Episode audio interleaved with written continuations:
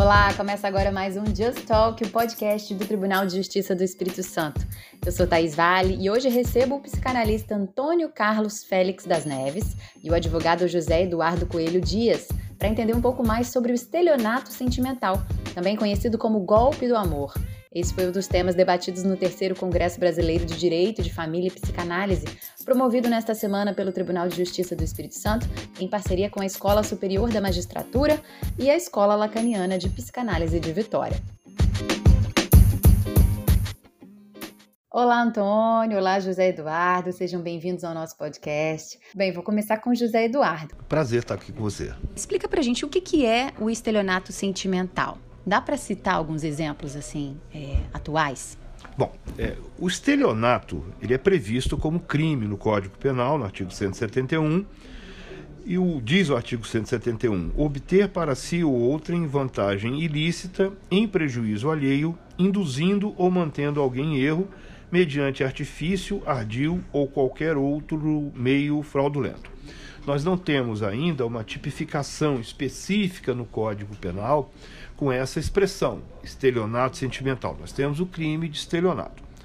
Existe um projeto de lei na, no Congresso Nacional em que está incluindo o inciso nesse artigo, no parágrafo 2 do artigo 171, é, falando sobre o estelionato sentimental. Minha opinião, essa mudança legislativa que está sendo proposta, da forma como está sendo proposta, ela acaba reduzindo a abrangência do próprio artigo 171. Por quê?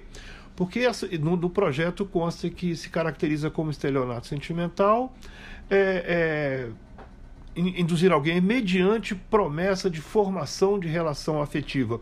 O Antônio vai poder falar um pouco melhor sobre isso. A gente tem dificuldade até para conceituar o que é uma relação afetiva. E a gente pode dizer que essas pessoas que estão sendo vítimas do que vem sendo chamado estelionato sentimental, Pode ser que não queiram exatamente uma relação, pode ser que queiram alguma outra coisa, pode ser que queiram um, um momento de carinho, um momento de intimidade, alguma coisa. E a gente convencionou chamar de estelionato sentimental aquele, aquela modalidade de golpe que não envolve a troca de dinheiro por dinheiro.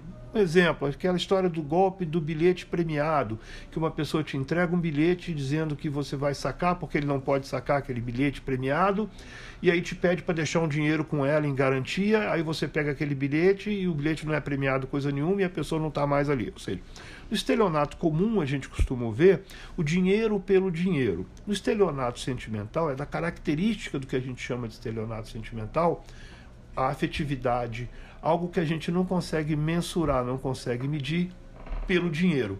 Uma pessoa disposta a dar e receber afeto e a outra pessoa disposta tão somente a tirar proveito financeiro e econômico daquela situação.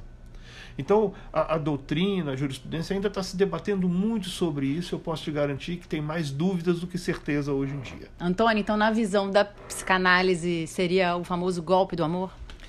É, tanto é que se fala, né? Estelionato sentimental, dois pontos. Golpe, vamos colocar uma vírgula, do amor. Né? Por que do amor? Porque para a psicanálise não existe um sem o outro. Se existe alguém que se deixa cair no golpe, tem alguém que faz o golpe. Né?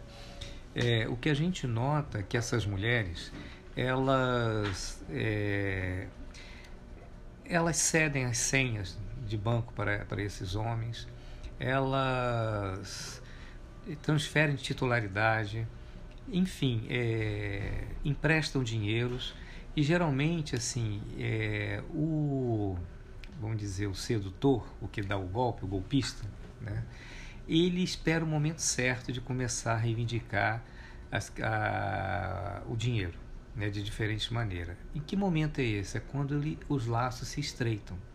Ele começa a usar de toda uma lábia, né? É, por exemplo, ele tem um nome que particulariza essa mulher, minha querida, minha fofa, minha linda.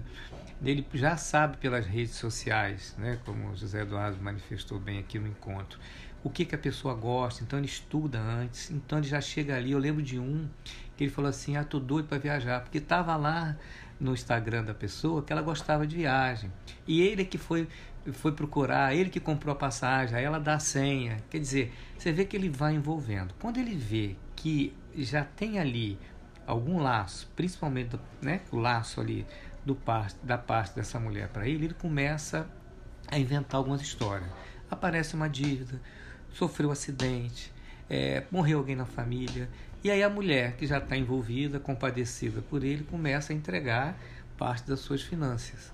Só que chega um determinado ponto que é, você vai explorando, vai explorando, e quando a mulher se dá conta disso, quando se dá, ele já tirou quase tudo dela. Né? E aí, às vezes, umas tentam é, barrar essa demanda. E aí eles começam a ameaçar, é, dizendo que vai, vai bloqueá-las na rede, elas com medo de perder o amor não faz isso.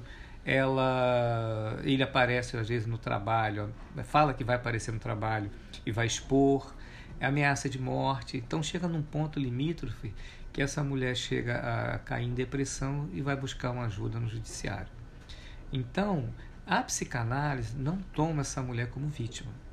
No encontro, se for quando é possível você escutar essa mulher, a gente tenta, vamos dizer assim, ajudá-la a narrar um pouco da história dela, não só a história com esse cara, a história é, da relação familiar e para que ela se dê conta de que é, aonde foi que ela caiu? Ela não caiu no fim. Ela, o golpe já estava lá no início né? Na busca de encontrar um grande amor da vida dela né?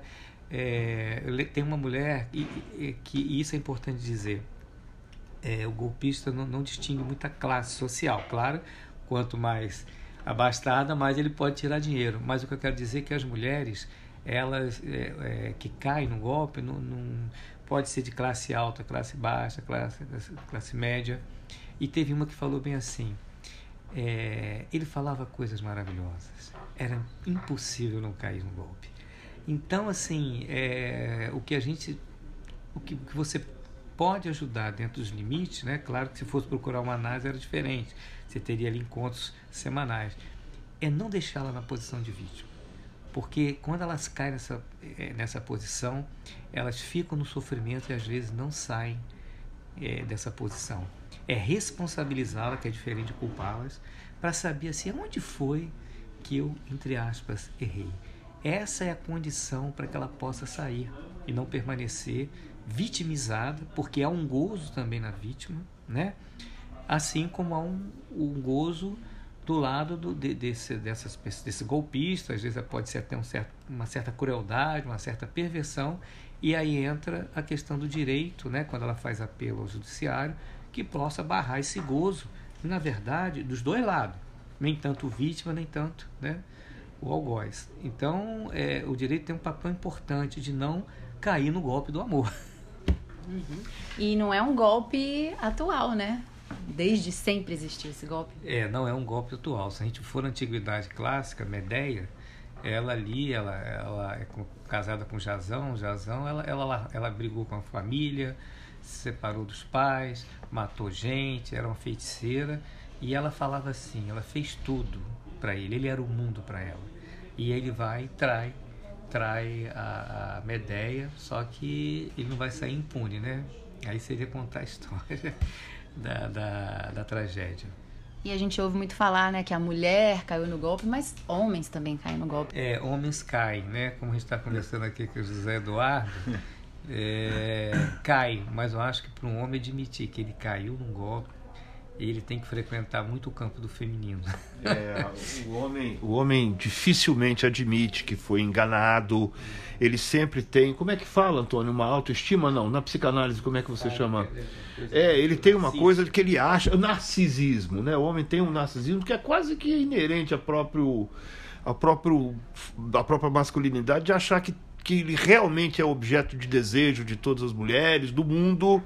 Então ele sempre vai achar que. E quando ele não é, quando ele constata que o interesse dela não era por ele, mas pelo dinheiro dele, ele morre de vergonha de, de expor isso. Por isso que a gente vê muitos casos de mulheres e vê poucos casos de homens. Por quê? Porque os homens simplesmente não relatam.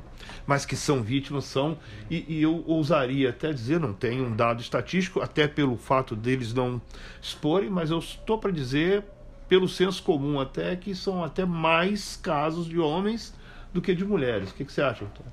Pode ser, é como o Zé Eduardo lembrou. O homem tem uma questão, uma posição que a gente chama muito fálica, né? essa coisa da imagem do homem forte, né? que é reforçada culturalmente, Então, para ele admitir que ele foi enganado, é muito difícil. Isso ataca exatamente essa questão da masculinidade dele. Então, ele não deve falar sobre isso, deve correr em sigilo, né, Sim. Eduardo, na, na justiça, porque não é um golpe do amor, é um golpe na virilidade. Isso né, É isso aí. O homem vai admitir isso nunca. Difícil. Como é que a psicanálise, então, poderia ajudar né, esses relacionamentos e, de repente, desafogar a justiça, na verdade? É, eu acho, posso dizer, muito simples, muito simples. Façam análise. Façam análise, porque é o, é o lugar onde você vai ter para articular os seus desejos, suas falhas, as suas necessidades. Façam análise. É, como é que é? Gente satisfeita, gente analisada, dificilmente vai criar uma demanda judicial que não seja realmente necessária. É, você me fez pensar. Existem casos no consultório em que a mulher nunca tomou pé da questão da finança. Às vezes ela recebe um salário e deixa na mão do marido, o marido administra tudo. Né? E aí quando vai ver, é, tem muita coisa no nome dele, vem uma separação. Ah, fui enganada. Mas aí você começa a introduzir a pergunta que que você não tomou pé da questão financeira? Claro que a pergunta é para a mulher, mas é, pode perguntar para o homem. Vem cá, mas por que, que você fez isso? Qual é, que era a intenção de você, né, de ficar no controle e tal? Então aí sim você pode implicar os dois, e isso se eles quiserem. Tem que ter uma demanda. E geralmente quem está no sofrimento busca mais ajuda, né? Nem sempre você não vai ter uma. É preciso ter uma demanda, um sofrimento, um querer saber. Senão não adianta, você não vai implicar ninguém. E isso eu estou falando se há uma conjugalidade. No golpista. Não há nada, né? Não há nada. Não há nada. Há um objetivo, há uma meta. Extorquir, tirar dinheiro de alguém. E uma outra pessoa está ali esperando afeto, carinho, amor, está esperando ser amada, não é isso? Exatamente. E ele dá esse, ele dá esse lugar a ela. Elas se sentem únicas, exclusivas. Ele fala o que ela quer escutar, né?